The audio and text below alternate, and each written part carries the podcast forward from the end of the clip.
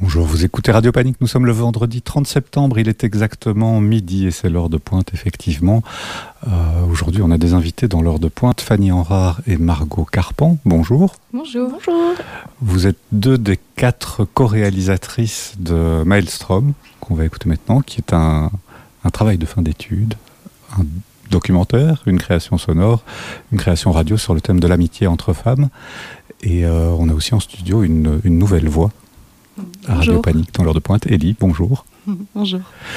Et donc, euh, ben, on se propose d'écouter euh, d'écouter d'abord Maelstrom et puis d'en discuter après. Vous êtes là pour ça, pour un peu nous expliquer comment tout ça s'est passé. Et Ellie, tu voulais ajouter quelque chose avant qu'on écoute Oui, tout à fait. Euh, par écrit, il y avait une petite description pour des trigger warnings pour le, le, voilà, le podcast. Ouais, et à la radio, il faut le faire oralement. Ouais, voilà, il faut le faire oralement. Et du coup, on voulait juste préciser que ce que vous allez écouter, il y aura euh, des mentions de violence conjugale et de suicide. Voilà, mais on vous souhaite quand même une bonne écoute. voilà. Ouais, Ellie, Fanny, Margot, on se retrouve dans 27 minutes 45 secondes exactement. On écoute Maelstrom. À tout de suite.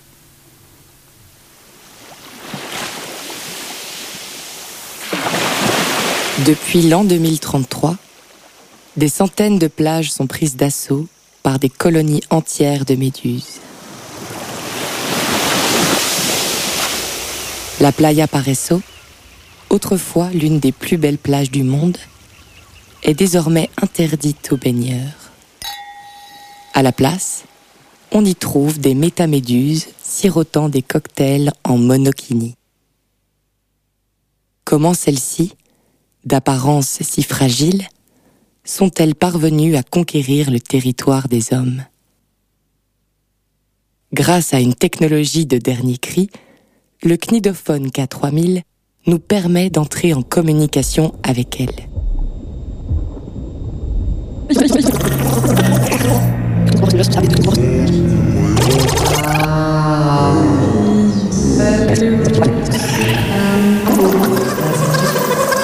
Il n'y a personne d'autre que tes amies filles qui vont comprendre ce que tu ressens dans la société. Je suis hyper reconnaissante de mes amitiés parce que elles m'ont montré qu'on n'avait pas besoin d'être en couple pour euh, pouvoir donner de l'amour et pour pouvoir en recevoir. Je savais que j'avais besoin de quelqu'un à mes côtés ou sinon j'y arriverais pas. Ça nous faisait rire, genre nerveusement, mais en même temps. On, on a fait quelque chose d'interdit quand même. Hein. C'était trop important comme truc à faire, quoi. C'était vraiment dans le but de faire plus que juste parler entre nous. Et ça a fait tout changer dans ma vie. Tout. Tout. Malstrom, un podcast sur la puissance des amitiés entre femmes. Longtemps, les hommes ont cru les méduses peu dignes d'intérêt. D'abord fascinés par leur beauté délicate, ils ont très vite conclu que leur absence de cerveau en faisait des créatures primitives et inconsistantes. Elles étaient, selon eux, incapables de nager et n'avaient d'autre option que de se laisser porter par le courant. Elles finissaient alors invariablement par s'échouer sur les plages aux grandes dames des baigneurs.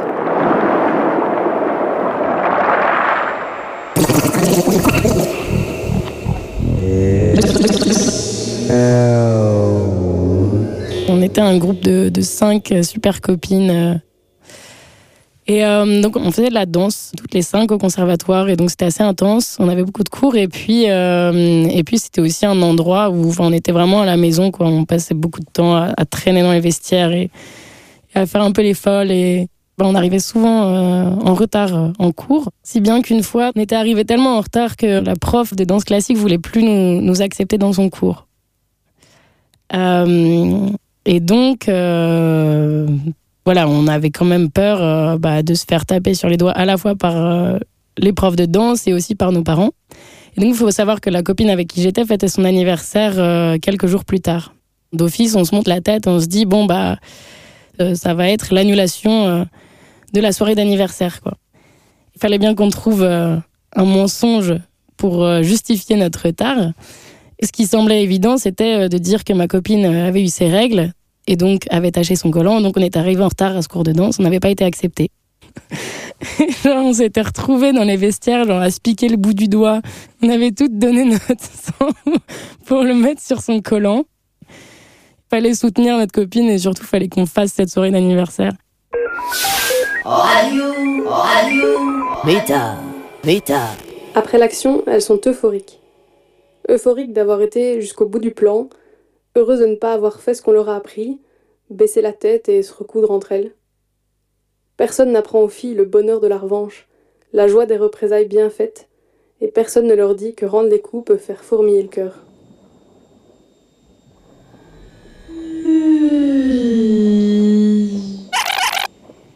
Mon père avait décidé donc de me placer dans un établissement qui pensait être euh, sévère et qui allait pouvoir me recadrer un petit peu.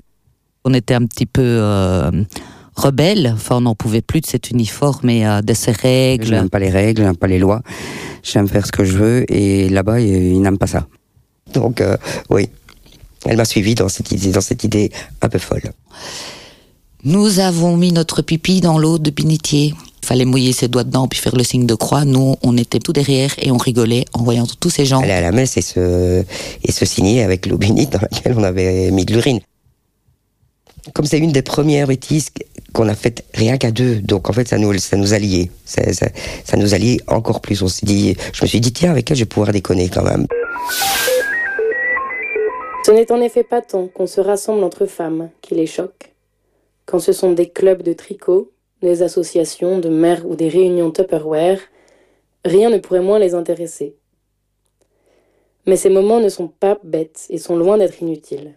Nos clubs de tricot et nos soirées pyjama sont importantes et géniales, car la solidarité des femmes n'est jamais frivole, elle est toujours politique. Nous avons le pouvoir de créer des espaces-temps au cœur desquels nous ne servons pas les intérêts des hommes. Ou, hors de nos champs de vision, ils ne peuvent que flotter dans l'air, et seulement si on les invoque. Où on est libre de dire d'eux ce qui nous chante, et aussi de ne pas parler d'eux du tout. Au contraire, de faire de la place pour tous les autres sujets du monde et de nos vies. Il y a là la certitude de trouver la nourriture métaphysique dont on a si cruellement besoin, car ces no man's land sont des zones où nos craintes, nos joies et nos colères ont le droit d'exister. Il y a surtout le refus d'être divisés, dans un monde qui voudrait que les femmes n'existent qu'en opposition les unes aux autres. Femmes, rassemblons-nous. Nos forces conjuguées sont redoutables et redoutées.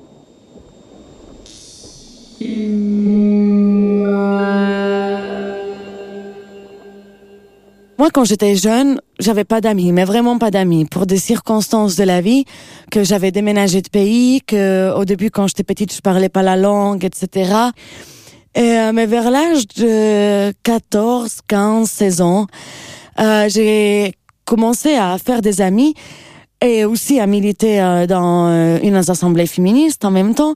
C'était vraiment le changement pour moi de d'un coup changer de personne et ne plus être quelqu'un qui se fait petit, mais plutôt quelqu'un qui veut son espace et qui va prendre son espace.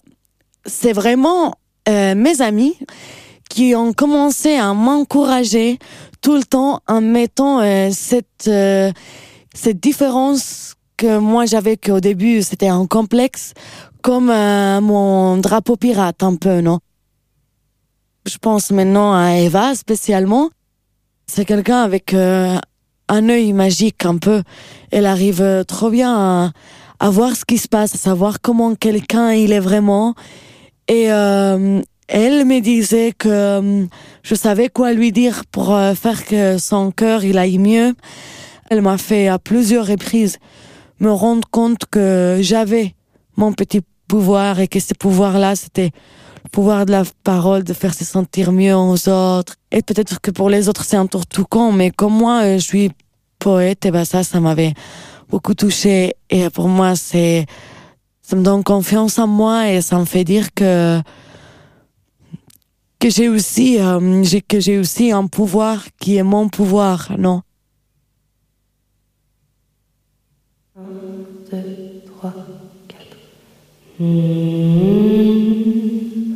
Mon ami a les plus beaux yeux,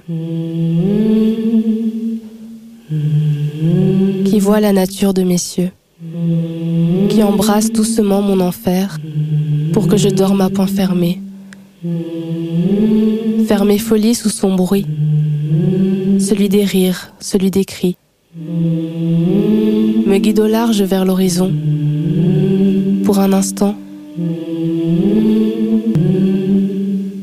puisque le cœur l'emporte, mon ami. Mon amour et le tien sont réunis. Une graine est enfin plantée. Philia devient agapé.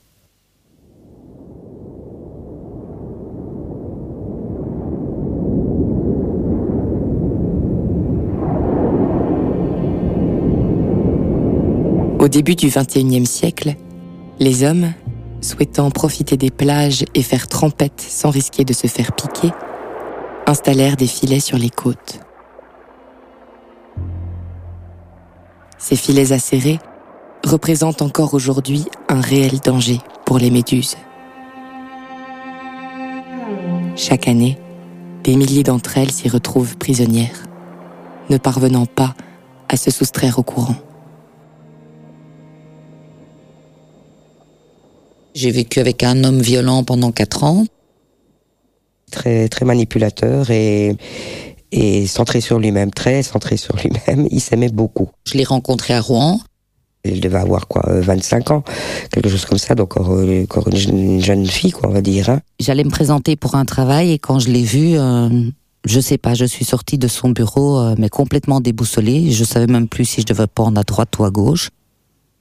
Je n'ai plus jamais eu ça de ma vie. C'était pour un homme euh, de 20 ans plus âgé que moi. Je sais que elle était sa secrétaire, qu'il était le patron. Et que... Il était marié, il avait deux enfants.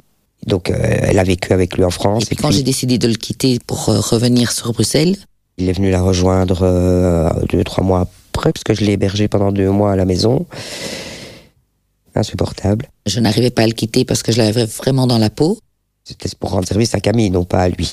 Donc le temps qu'il puisse, parce que Camille était retournée chez ses parents, donc c'était le temps qu'il puisse se trouver à, à, à, chez eux, quoi, tout simplement. Les premières périodes, ça a été? Ils se sont trouvés à un petit, un petit appartement au rez-de-chaussée. Et la deuxième phase n'a plus été du tout?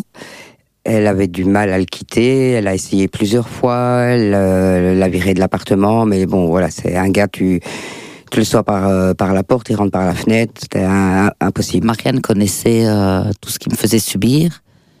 J'étais en colère. Pas contre Camille, bien sûr, hein, euh, mais c'est la colère qui, c'est la colère qui a pris le pas. Donc, un soir, elle en pouvait plus. J'en pouvais plus. J'ai appelé Marianne, j'ai dit écoute Marianne, ça va plus du tout parce que là, il est en train de se mettre une corde autour du cou et tourner avec un bout de bois au bout de la corde pour s'étrangler. Une menace de suicide euh, de trop, sans doute. Et donc euh, là, c'était la der des der. Je savais bien que si j'avais pas Marianne ou quelqu'un à mes côtés, il m'aurait encore eu et il m'aurait dit à la frontière, écoute, je t'aime, je t'aime, on fait demi-tour et j'aurais encore fait une, une énième fois demi-tour. Il faisait 1m90, il faisait du judo, mais ça m'était égal. Je ne voyais qu'une chose, c'est qu'il fallait qu'il s'en aille et, euh, et j'ai fait en sorte qu'il qu s'en aille. Marianne l'a regardé, lui a dit euh, Alors, mon petit bonhomme, elle est où ta valise? Et donc, euh, Alain euh, a pris une valise, on a mis toutes ses affaires dedans. Il n'aurait jamais cru ça parce qu'il m'a demandé, il m'a dit qu'est-ce que tu fais? Il dit bah à ton avis, je suis en train de préparer une choucroute, je fais tes valises là. Et donc on a reconduit euh, cet homme-là. En pleine nuit, on est arrivé vers minuit à Amiens, on l'a dit, allez, j'ai dit à Camille, t'as cinq minutes pour lui dire au revoir. Et euh, on est rentré avec Camille en pleurs. voilà. Et sans Alain. Évidemment, il a fallu quelque temps pour que je m'en remette, mais avec Marianne, euh, ça a été, elle m'a beaucoup aidé à, cette, à ce moment-là, à cette période de ma vie. Je l'ai fait à sa place, mais c'est ce qu'elle voulait. Hein. J'ai pas, je l'ai pas obligé, je l'ai pas. Euh, Camille, je l'ai pas obligé. Lui, un petit peu quand même. Lui, un petit peu quand même. Le maintien de l'hétérosexualité par défaut apparaît comme une évidence. Il est un outil de contrôle, un outil de maintien de l'ordre, un outil de répression identitaire et individuelle, un outil de domination. Et la justification de cette violence par une société tout entière qui préfère apprendre aux jeunes adolescents et adolescentes que souffrir c'est aimer, alors qu'aimer c'est être libre. Je suis tombée amoureuse durant l'été entre la fin de la réto et la première année à l'UNIF, ce qui fait que j'avais plus vraiment de place pour euh, mes amitiés. Et euh, la relation dans laquelle euh, j'étais, en plus, elle était toxique. La personne avec qui j'étais était très pessimiste et avait tendance à me rabaisser. Et en fait, je me plongeais totalement dans cette relation, dans le sens où je partageais tout le temps sa bulle. Et ce qui faisait que même quand j'avais la possibilité de voir mes amis, en fait, je me sentais plus à ma place et j'arrivais plus à profiter des choses parce que c'est comme si j'avais un peu perdu le, goût de de ce que j'étais à la base en fait. Je savais pas à qui en, parler et euh, il y a un jour où euh, je suis un peu arrivée à bout et euh, j'allais tellement mal que mes amis s'en sont aperçus. Et donc quand je leur ai tout expliqué, c'est là qu'on a pu aussi renouer réellement notre amitié et qu'on a pu se réouvrir les unes aux autres. On n'était pas seuls, même si on s'était plus beaucoup vus. Ça m'a aidé à passer le pas de quitter la personne avec qui j'étais et j'avais peur de ne plus recevoir d'amour, j'avais peur de ne plus pouvoir donner autant d'amour que ce que je faisais quand j'étais en couple. Et en fait, euh, ça n'a pas du tout été le cas. Ça a été une période euh, qui était euh, pleine de joie, pleine de vie, pleine d'amour, où j'ai pu retrouver mes amis et j'ai pu aussi me retrouver moi-même. Et je suis vraiment reconnaissante parce que grâce à mes amitiés, je ne suis plus dépendante affective dans mes relations amoureuses. Lo primero que conocí, la primera chose que se conocí, fue la disposición de todo aquello que vale, de tout ce qui vaut, de tout ce qui vaut. Familia, amor, sentido. Nada para sostener mi corazón. Rien pour soutenir mon cœur. La tristesse dans les yeux. Mientras cerraba, pendant que j'errais, la vida puso en mi camino a las que hoy, celles qui aujourd'hui sont mes amis. No fue fácil aprender a amar avec les mains ouvertes, les pieds immobiles, apprendre à aimer para no pisarnos, pour ne pas nous marcher dessus. Descubrimos el poder, la fuerza, notre force. Fuimos capaces de enfrentarnos Fuimos al miedo. De enfrentarnos al miedo. Juntas, juntas, ensemble. Pas comme des faisceaux romains. Pas comme des faisceaux romains, mais comme des lances amazoniennes tournées vers le ciel, dispuestas para la batalla, prêtes pour la bataille.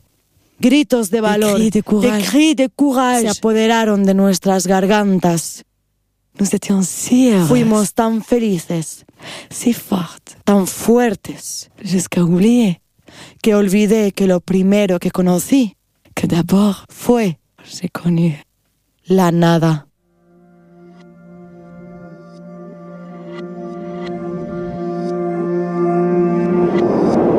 Face au danger que représentent les filets, les méduses doivent déployer de nouveaux moyens de survie. Certaines tentent de se faufiler entre les mailles, mais la structure, bien ficelée, leur laisse peu de liberté de mouvement.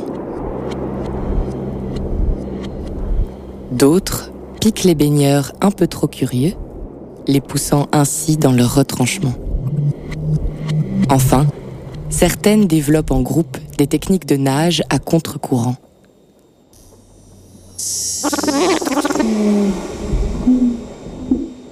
Le coup de garde, c'est une page Facebook euh, féministe qu'on a créée en 2015 ou 2016. On s'est rencontrés en secondaire, on était six on était assez complémentaires parce qu'on était vraiment toutes les six très différentes. Pendant huit ans, on a été vraiment notre euh, le socle du soutien euh, l'une de l'autre. Je me sentais soutenue et surtout entourée.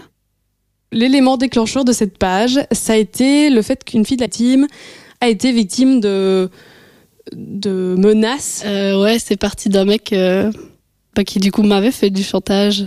C'était un truc énorme parce que bah, vu que on, était toujours là à défendre euh, défendre les filles qui se faisaient harceler ou qui se faisaient euh, et on en entendait souvent même des filles de, nos écoles ou de notre région euh, qui avaient leurs photos qui avaient fouillé etc de devenir cette fille là à 15 ans ça fait flipper. C'était horrible comme moment.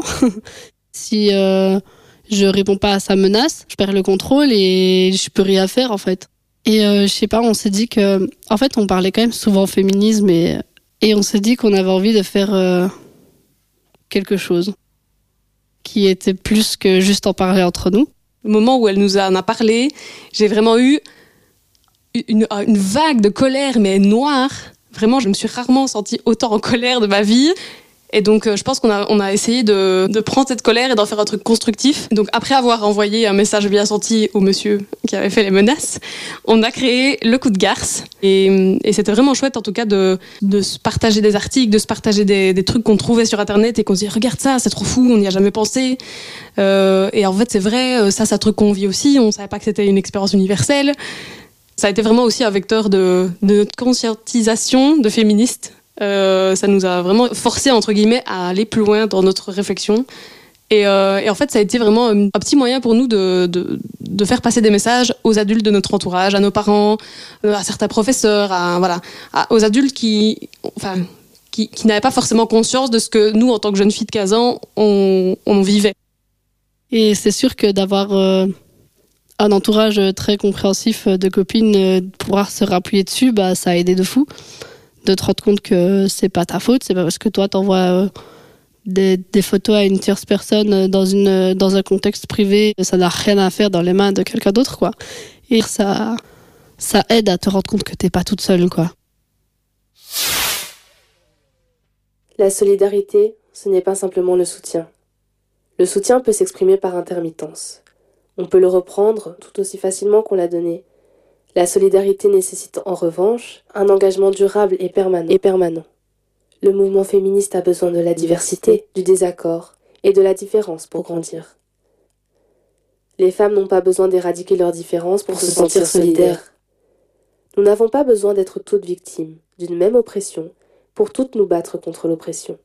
Nous n'avons pas besoin de haïr le masculin pour nous unir, tant est riche le trésor d'expériences, de, de culture et d'idées que nous pouvons partager entre nous. Nous pouvons être des sœurs unies par des intérêts et des croyances partagées, unies dans notre appréciation de la diversité, unies dans la lutte que nous menons contre l'oppression sexiste, unies dans la solidarité politique.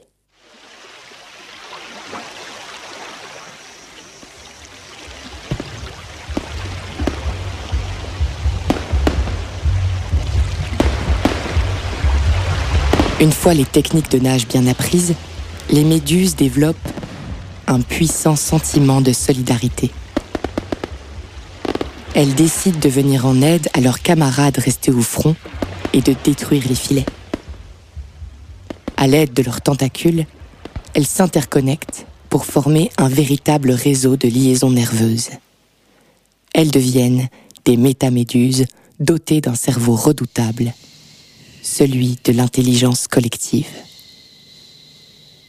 Elles sont alors capables de déclencher un maelstrom, un tourbillon, détruisant tout sur son passage. C'est ainsi que nos amis sont parvenus à se libérer des filets de la playa Pareso.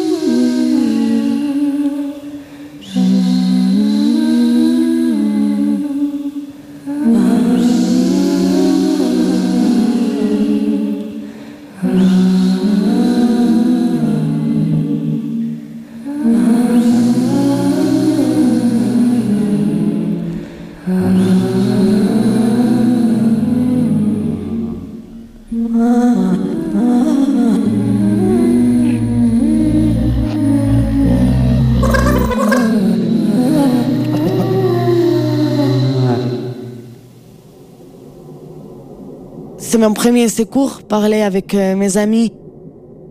À chaque fois que je me sens une merde, parce qu'ils sont là pour me dire la vérité, c'est que, que je suis une fleur et pas une merde. Ça m'a vraiment permis de me sentir moi-même et d'être bah, légitime dans la personne que j'étais. À identifier les moments où où j'ai pas envie de jouer le jeu social. Et en fait, à partir du moment où tu es avec des personnes qui vont accueillir tes décisions, tu te sens super soulagé en fait de pas avoir à te justifier en permanence. L'amour passe pour moi, mais l'amitié est une forme d'amour.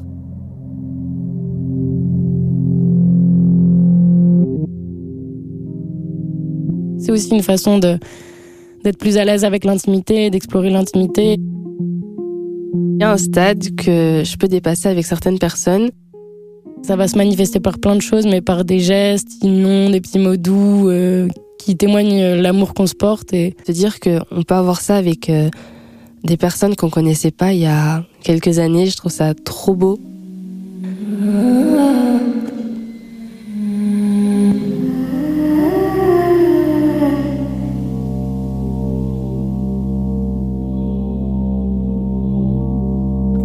En venant des endroits aussi différents, on peut euh, réfléchir d'une manière si similaire à chaque fois.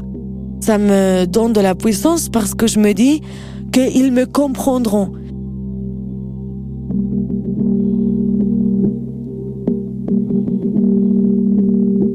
Ça m'apprend euh, à rester ancré dans mes valeurs. Par exemple, les blagues un peu racistes, etc. Elles ont eu l'habitude de pouvoir en, balancer euh, à fond sans que je dise rien, alors que maintenant, ce sont des choses qui passent plus.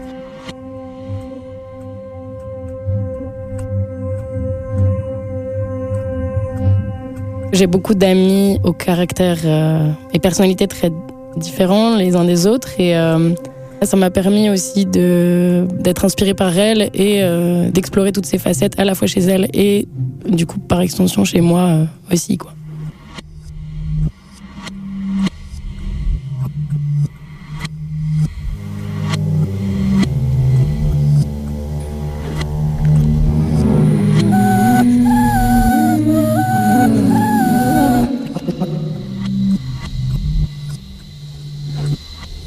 Je remercierai jamais assez euh, euh, toutes ces filles d'avoir croisé mon chemin et de m'avoir permis euh, de me rendre compte de plein de choses. Ça a été le, vecteur de notre prise de conscience de tout ce qui était politisé dans notre vie. La politique que tu te dis, oh, c'est bon, les hommes politiques, c'est des hommes en costume qui prennent des décisions qui ne te concernent pas. Et en fait, tu, tu deviens adulte, tu te dis, ah, en fait, en fait, ces gens-là, les hommes en costume, ils prennent des décisions qui ont un rapport avec moi. Dans les écoles, pas t'habiller comme tu veux parce que c'est dans le règlement ta contraception que tu vas commencer à avoir au milieu de ton adolescence, ça a été des, décisions prises dans les années 70, dans les années 80. En fait, euh, tu te sens pas représenté, tu te dis, mais enfin, euh, pourquoi est-ce que ces décisions ont été prises? Nous, en tant que femmes, on pense pas comme ça, on n'est pas comme ça, on voudrait ça.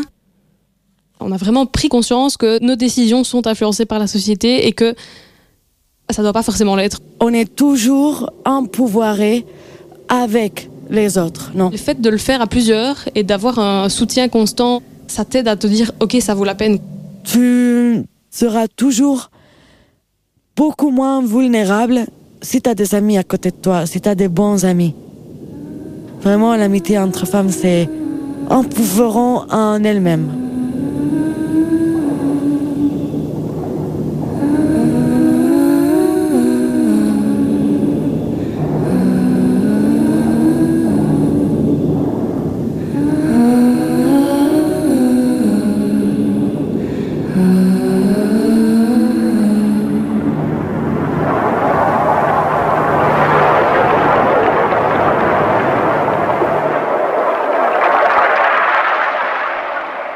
Rien ne porte à croire que ce type de comportement soit propre à une seule espèce de méduse. Au contraire, les scientifiques estiment que toutes les méduses sont capables d'évoluer en métaméduses. Combien de temps vous reste-t-il pour profiter de vos plages? Malstrom, par Margot, Elodie, Fanny et Lisa avec Apolline, Marianne, Camille, Souhaïla, Emmanuel, Clara et Julia. Un tout grand merci à Barbara Dupont et Guillaume Abgral, ainsi qu'à toute l'équipe encadrante de l'IEX pour leur accompagnement. Avec le soutien de Bruxelles nous appartient. C'était Malstrom, un podcast sur la puissance des amitiés entre femmes. Vous écoutez Radio Panique, nous sommes dans l'heure de pointe, il est midi 29. Fanny et Margot sont avec nous, et Ellie aussi, euh, pour, euh, pour un peu discuter de ce qu'on vient d'entendre, Maelstrom, donc ce, ce podcast, puisque c'est comme ça que vous avez décidé de l'appeler, ce documentaire radio peut-être aussi, euh, que vous avez réalisé dans le cadre de vos études à l'IEX. Et, et ben, je vous remercie d'être là déjà pour en parler. Euh, j'avais une, première question sur le fait d'avoir travaillé à quatre. Vous n'êtes que deux, il y en a deux qui manquent, mais j'imagine que ça, implique des tas de choses et c'est peut-être pas sans rapport aussi avec, euh, avec votre propos et avec ce dont vous aviez envie de parler. Oui, donc euh, en fait, de base, on est deux groupes de très bonnes copines. Et, et, voilà, maintenant, on est un groupe de quatre amis. Et, et donc voilà. Ici, évidemment, Elodie et Elisa n'ont pas pu être là. Lisa, elle est au Canada. donc c'est entre autres pour ça. Et oui, c'est pour ça qu'on a décidé de parler d'amitié entre femmes. Au début, on parlait de relations entre femmes, mais on, on cherche un créneau qui nous corresponde vraiment. Et euh, par nos expériences personnelles, on s'est rendu compte que c'était très dévalorisé et on avait envie de rendre juste valeur à ces, à ces amitiés. Ellie, peut-être? Oui. Euh, ben justement, euh, tu es parti sur le sujet euh, du coup, le sujet est venu de soi entre vous quatre? Oui, on peut.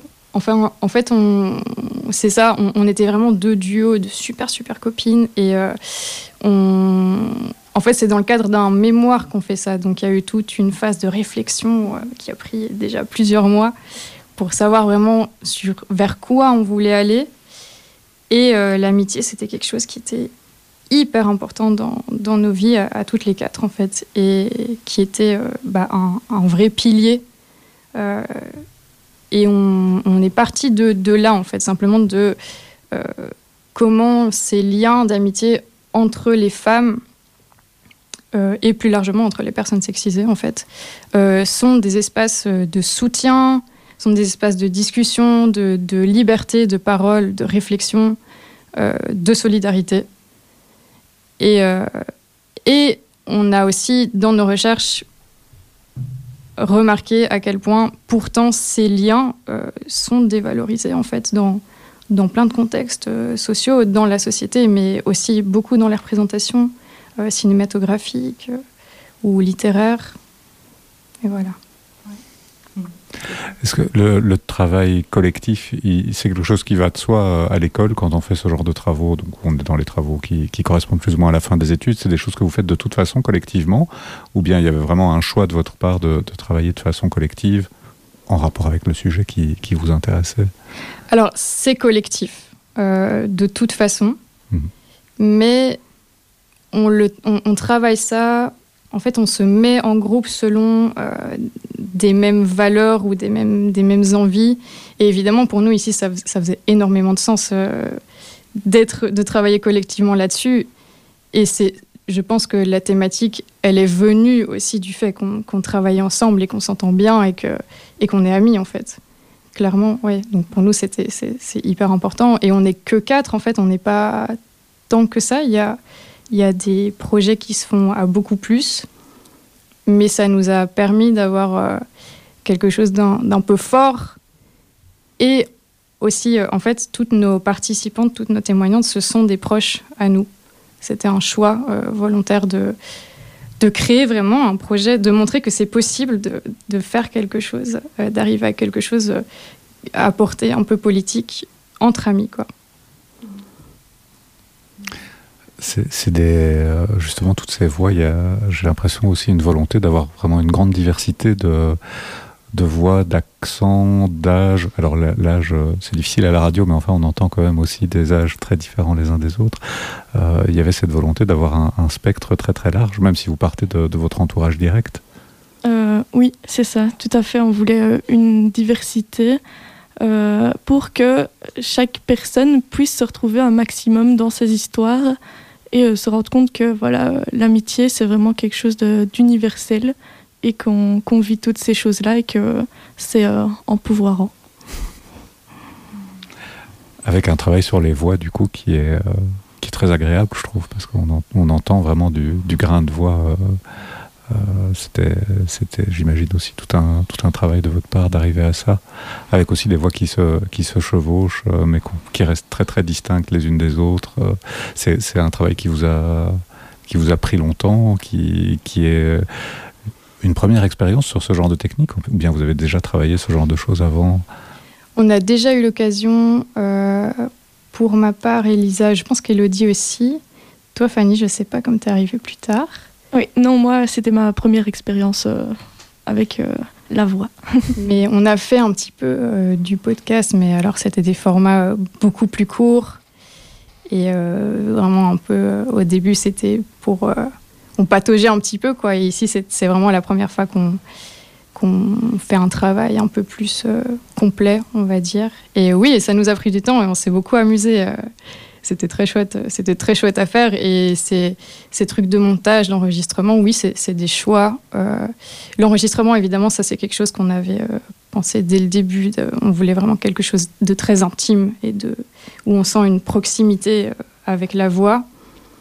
Et le montage, c'est venu un petit peu par la suite. On, avait très envie de faire des montages en parallèle parce que justement, pourquoi parler d'amitié seul en fait Donc évidemment, il y en a qui sont seuls parce que leurs amis ne sont pas là. Par exemple, Souhaïla, euh, Eva, son amie, elle est en Espagne. Euh, mais pour Marianne et Camille, pour euh, Julia et Clara, pour nous, ça faisait énormément de sens qu'elles en parlent à deux en fait. Mhm. Mais vous les avez enregistrées séparément Oui, on les a enregistrées séparément. elles sont à deux par le montage. C'est ça. Et par la pensée. Et c'est vrai qu'on a aussi eu une aide, bah, on le dit dans, à la fin du podcast, euh, Bruxelles nous appartient, sur euh, la, la, finalité du, du, montage. Donc euh, voilà, je pense que c'était important de, de, le préciser. on a fait une grosse partie du travail, mais on a eu... Vous avez travaillé avec Flavien Oui, exactement. Bien pour connu, le mixage. Bien connu de nos services, puisqu'on l'entend sur cette antenne chaque mois. Du coup, moi, je me demandais... Donc les interviews, vous les avez faites euh, peut-être séparément, pas à quatre à chaque fois. Euh, et du coup, le montage, etc., est-ce que vous avez tout fait à quatre Ou est-ce que vous avez divisé un peu le travail euh, comme vous avez fait? On s'est pas mal divisé le travail quand même. En fait, les interviews, on a un peu toutes participé en général. mais évidemment pas à chaque fois, on n'était pas quatre à interviewer une personne parce que c'est un petit peu, c'est un petit peu impressionnant. Euh, mais ça, je pense qu'on l'a toutes fait. Et en fait, les interviews, on les a faites en plusieurs fois aussi. On avait une pré-interview où euh, on, laissait. Euh, il n'y avait pas de préparation, on posait les questions, on voyait ce qui sortait. Et après, on, faisait en général une, une deuxième interview pour juste voir avec la, participante euh, ce dont elle avait envie, enfin ce qu'elle avait envie d'approfondir en fait mhm. dans cette partie-là. Donc pour ça, on a, on a travaillé pas mal à quatre. Après, on s'est départagé parce qu'on a aussi un compte Instagram assez actif, participatif, qui prend énormément de temps. Et euh, donc c'est beaucoup Elodie et Fanny qui s'occupent de cette partie-là. Euh, de tout ce qui concerne les visuels. En fait, on, ça dépendait des compétences de chacune. De chacune quoi. Comme on, est assez complémentaires quand même, Elodie, elle est assez douée dans tout ce qui est visuel. Moi, je suis terrible. Donc, euh, on s'est fait confiance, en fait. Pour le montage, euh, on a déroché aussi ensemble, en fait, toutes les quatre. Et la partie, la partie montage, c'était beaucoup Lisa et moi. Et voilà. Ouais. Tout ça sans aucun problème euh, pour partager. on, sait, ce, que, ce que ça peut représenter, la, figure de l'auteur dans notre monde, qui est généralement une seule personne, souvent un homme, parfois une femme, quand même, et, euh, et qui n'est pas un rôle que, que, les gens imaginent toujours euh, possible à diviser. Vous, vous avez eu aucun souci à, à, diviser cette casquette, à la partager à quatre Ou bien il y a de temps en temps eu des choix difficiles où vous n'étiez pas d'accord quand même oui, il y a eu des moments où on n'était pas d'accord. Hein. et c'est normal, c'est comme ça qu'on avance aussi, je pense. Mais en général, on, a bien communiqué, on s'est dit, voilà, moi, je, j'ai plus de compétences là-dedans, ou moi, je, j'en ai pas trop là-dedans, mais j'ai envie d'essayer. Et, euh, et, voilà, et on a su, euh, je pense, faire euh, chacune notre part du job, et personne n'est... On n'est pas frustré, je pense. non, j'ai pas le souvenir d'un... Je sais qu'il y a eu des... En fait, on discute, on discute beaucoup. Parfois, on prenait, on avait des réunions très longues. Et je pense que, mais je pense que c'était important en fait. On, parlait beaucoup parce qu'on avait envie d'arriver à bah, un accord, quoi, qui n'y en ait pas une qui se sente complètement lésée. Mmh. Et en général, ça, ça fonctionnait. J'ai l'impression, j'ai pas l'impression qu'il y a eu vraiment des moments de frustration terrible euh, de la part de l'une ou l'autre. Et au niveau du partage euh, de l'authorship, je sais pas trop comment dire ça, mais euh, bah pareil, c'est un projet qu'on a mené à quatre dès le début, donc euh, non, ça, ça va pas, ça va pas poser problème, je pense. D'où aussi euh, l'avantage d'être seulement quatre, où on a pu vraiment euh, avoir notre rôle à jouer que si on était une dizaine, je pense qu'on n'aurait pas pu faire ce qu'on voulait, mais ici on avait vraiment un rôle bien établi chacune. Après, on est 4 plus 7. Oui, c'est vrai. Euh, parce qu'on on estime que nos participantes, elles ont, elles ont donné euh, de leur personne vraiment énormément. Euh, il y a des poèmes d'Emmanuel et Souraïla qu'elles ont écrits spécialement pour, pour nous. Donc ça, ça nous a fait très très plaisir. Et, et donc, en soi, elles sont tout aussi autrices de Mhm. ce podcast que nous. Euh, ah, je me demandais, vous parliez d'un- d'une page Instagram, enfin d'un compte, je ne sais plus comment on dit maintenant, mais euh, est-ce que vous avez un peu envie d'en parler, de, puisque ça a l'air de faire partie vraiment du projet aussi? Euh, oui, alors on a une euh, page Instagram qui s'appelle aussi Maelstrom Podcast. Et donc cette page Instagram, elle se veut interactive. On avait vraiment envie que le collectif il se traduise aussi dans le fait de faire participer d'autres euh, d'autres personnes et d'aller plus loin et de créer vraiment un grand groupe euh, d'amis. Et euh, donc sur le compte Instagram, il y a des déclarations d'amitié, des témoignages, d'autres témoignages d'amitié. Il y a quelques, quelques informations aussi sur l'amitié qu'on ne connaît pas toujours. Et, euh, et voilà, ici, on fait un appel justement à témoignage pour avoir des, des personnes en plus qui nous écrivent et qui racontent leur, euh, leur expérience de l'amitié. C'est très riche pour nous. Et, et voilà. Ok, donc peut-être qu'il y aura un Maelstrom 2 avec d'autres témoignages ou c'est pas l'idée? C'est en réflexion. c'est la, la grande question. Euh, ouais. On ne sait pas encore dire pour le moment. On attend de voir euh, les retours, euh, les retours ici euh, du, du podcast. On a fait déjà un, épisode qui était assez long, justement, pour pouvoir mettre euh, assez bien de matière dedans. Mais voilà, on est toujours dans les études pour le moment, donc euh, on ne sait pas trop comment euh, l'avenir euh, se dessine. Après, on, on- trouverait ça intéressant que ça s'élargisse aussi à d'autres euh, minorités, en fait, parce que nous, on parle, euh, on parle de femmes euh, et on parle de femmes cisgenres parce que euh, il se trouve que nos participantes sont des femmes cisgenres, mais l'idée, c'est vraiment qu'on espère que ça puisse parler à tout le monde, parce qu'en fait, euh, c'est tout aussi vrai pour euh, toutes les personnes sexisées ou pour d'autres minorités, quoi. Que ce soit, euh, ouais, vraiment, genre euh, toutes les personnes qui vivent des discriminations. Je pense que l'amitié, c'est un soutien extrêmement important et même plus que ça, pour nous, c'est ça peut aller plus loin et ça peut être vraiment un vecteur de, de solidarité et de lutte politique, quoi. Voilà. D'où est venue la, la métaphore euh, de la méduse? Et qu'est-ce que ça, qu'est-ce que ça amène comme connotation selon vous euh? Parce que Euh, c'est un, c'est un choix qui peut paraître surprenant. Oui, c'est vrai. Ben, on, on est d'abord parti des tentacules, je pense, qui pour nous euh, représentaient le, le soutien, le lien entre, entre les femmes en l'occurrence. Puis alors on a fait nos petites, euh, nos petites recherches euh, sur la méduse et on s'est rendu compte qu'elles se piquaient pas entre elles. Donc nous, ça nous est référence à la solidarité entre les femmes. Que certaines vivent en colonie, donc voilà, des, des groupes d'amis, et qu'elles sont bioluminescentes, donc euh, notre envie de mettre en valeur ces amitiés. euh, voilà. Donc euh, c'était ça principalement le, début, je pense. Elles ont un côté un peu inquiétant, mystique, comme ça. Elles sont dans les profondeurs, elles piquent, mais elles sont très belles. Il y a, un peu. Pour nous, ça, ça faisait écho à pas mal de stéréotypes, en fait. euh, et c'est ça qu'on a essayé de, de faire avec le docu. C'était un peu. euh, enfin, le docu-fiction, euh, c'était de mettre en parallèle des, des caractéristiques qu'on retrouve dans les stéréotypes dits féminins. Ouais, moi j'ai beaucoup aimé, euh, ce- voilà, j'aime bien les méduses et donc ça m'a aussi c'est- c'était chouette. Nous Euh, aussi.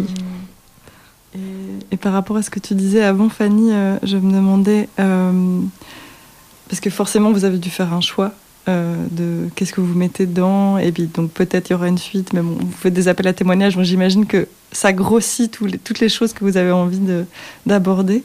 Et qu'est-ce que finalement il n'y a pas pu avoir dans le podcast?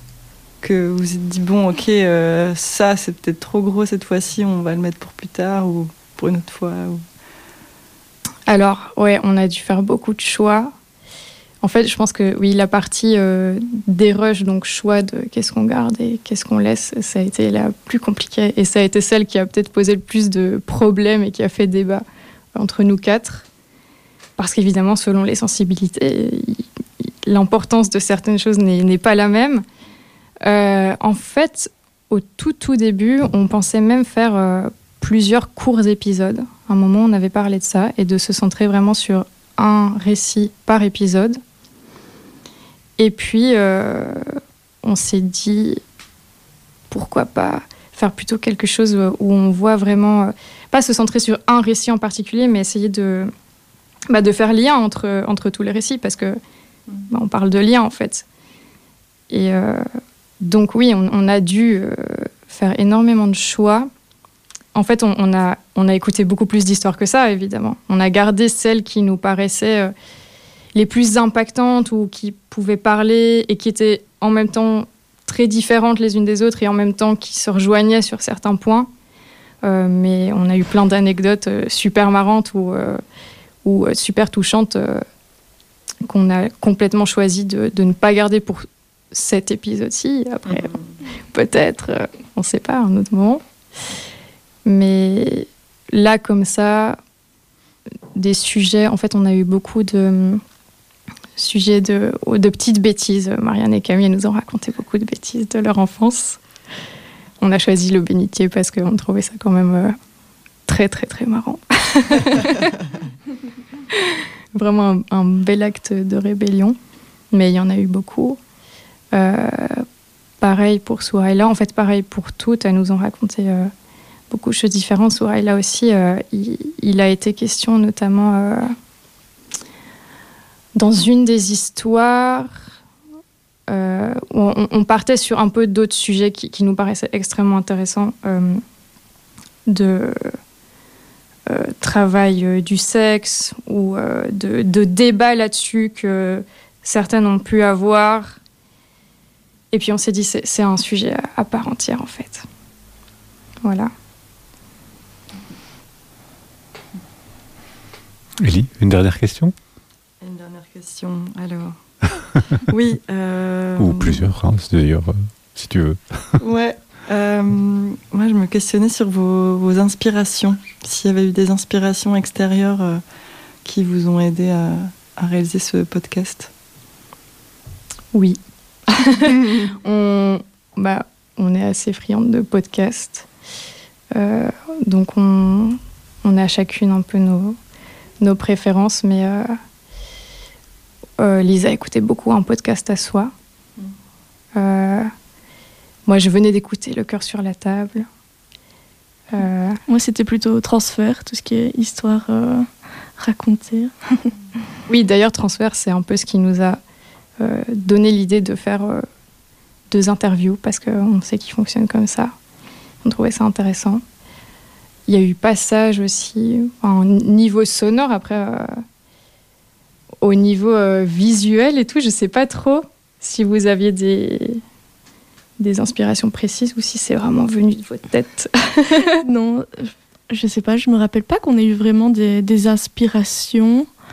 Euh, nous, enfin, on avait choisi de partir sur, euh, sur l'aquarelle parce que ça nous faisait penser à, des, tâches, à quelque chose d'ancré comme l'amitié.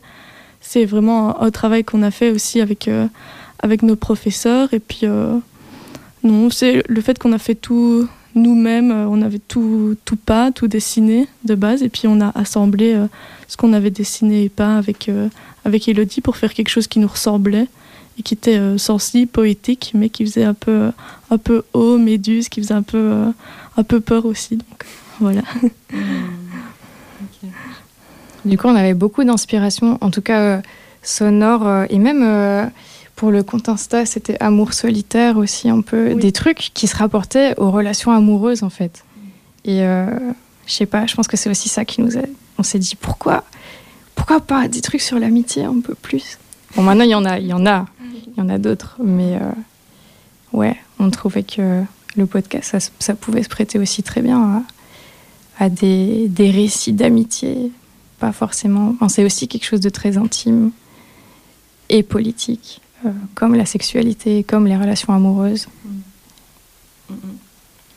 Et justement, moi, je me demandais si euh, vous avez l'impression d'être politisé avant de faire ce podcast ou est-ce que ça vous a politisé en le faisant?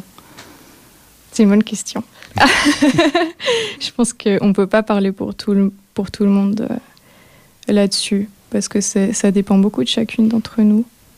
Et vous, bah, personnellement, si vous avez envie de répondre à la question Personnellement, je pense que je me sentais déjà impliquée vraiment et euh, très sensibilisée euh, au féminisme.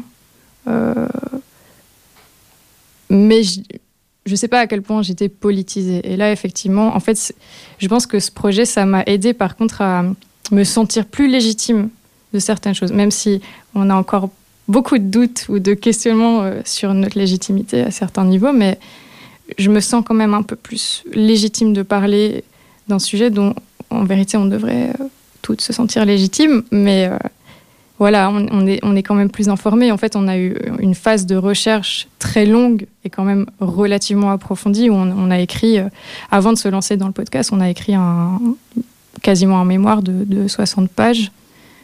Euh, donc ça aussi, ça, aide beaucoup en fait, parce que ça te donne un, une sorte de poids où tu, tu, sais argumenter certaines choses et ça m'aide beaucoup personnellement pour répondre aux débats qui sont lancés parfois où je me sens ouais, vraiment plus, plus légitime dans ma position. Quoi.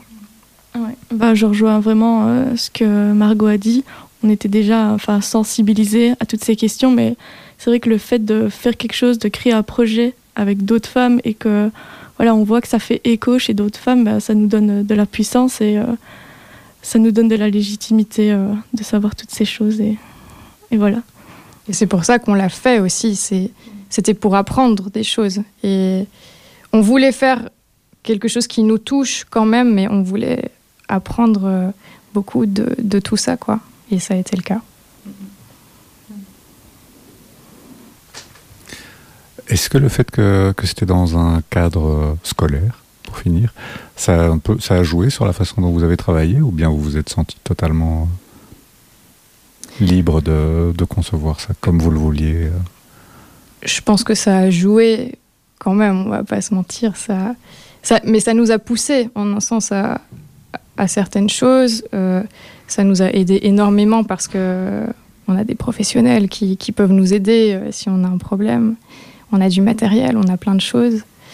Euh, mais je, me suis sentie assez libre euh, quand même dans la création. On a un prof qui nous pousse beaucoup dans dans le farfelu, enfin dans tout ce qu'on veut en fait. Vraiment, il nous a toujours euh, beaucoup encouragés, mais tous en fait, il, il nous encourageait énormément. Euh. Dans, le, dans le farfelu, on aimerait bien savoir de quel prof tu parles. Je ne citerai pas de nom. okay. ce, ce, sera hors antenne alors. Mais c'est vrai que même dans la liberté des, des, sujets, etc., on est vraiment très libre euh, dans notre section d'animation socioculturelle. Et on a des, des, profs qui nous poussent dans la réflexion et qui nous aident à être plus créatifs et créatives et, et à voilà, creuser vraiment des sujets qui nous tiennent à cœur. Et donc je pense qu'on avait besoin d'un cadre pour que ça se fasse bien, correctement, d'avoir des ressources nécessaires, mais la liberté était là. Je pense qu'on ne s'est pas sorti vraiment freiné d'une manière ou d'une autre. Non, pas trop. Euh, la, la, suite de, de, du dévoilement au monde de ce Maelstrom, ça se passe comment? Il est, il est écoutable en ligne, réécoutable en ligne euh, déjà maintenant ou c'est prévu pour plus tard? Il y a d'autres écoutes? Alors euh, oui, c'est sur, on va pas dire toutes les plateformes d'écoute, mais une majorité de plateformes d'écoute.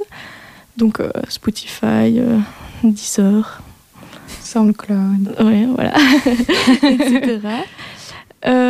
On fait aussi des écoutes collectives Donc euh, pour les personnes qui veulent écouter euh, le, podcast avec euh, d'autres personnes qui sont là, il y aura aussi un petit débat après, la possibilité d'enregistrer aussi des histoires d'amitié. Et la, la, prochaine date, c'est le 15 octobre à la Vieille Chéchette, qui est un café bouquinerie. Et voilà, on aura une seconde date, mais c'est à confirmer pour les personnes qui ne peuvent pas être là. Et donc aussi une page Instagram. Oui, c'est ça. Qui n'est pas qu'une page de promotion, mais au contraire euh, partie intégrante du projet. Oui, c'est ça, Terre au podcast, et on voulait pas que ce soit que de la promotion. Donc euh, il y a vraiment du contenu à retrouver sur la page Instagram euh, Maelstrom Podcast. Très bien. Eh bien, Fanny et Maragot, on est très contents de vous avoir reçus. On espère vous entendre encore à la radio. là, vous vous faites du podcast, mais sur le podcast, la radio, ça se touche quand même un peu. Euh, et pareil pour, euh, pour Elodie et Lisa qui n'étaient pas là ce midi. Euh, bah merci d'avoir été là. Merci Elie. Merci à vous. Merci. Et on retrouve bah, la, toute fin de la programmation l'heure de pointe, puisqu'il ne reste plus que quelques minutes. Puis derrière, ce sera le manche disque sur Radio Panique. Bonne journée à toutes et à tous. À bientôt. À bientôt.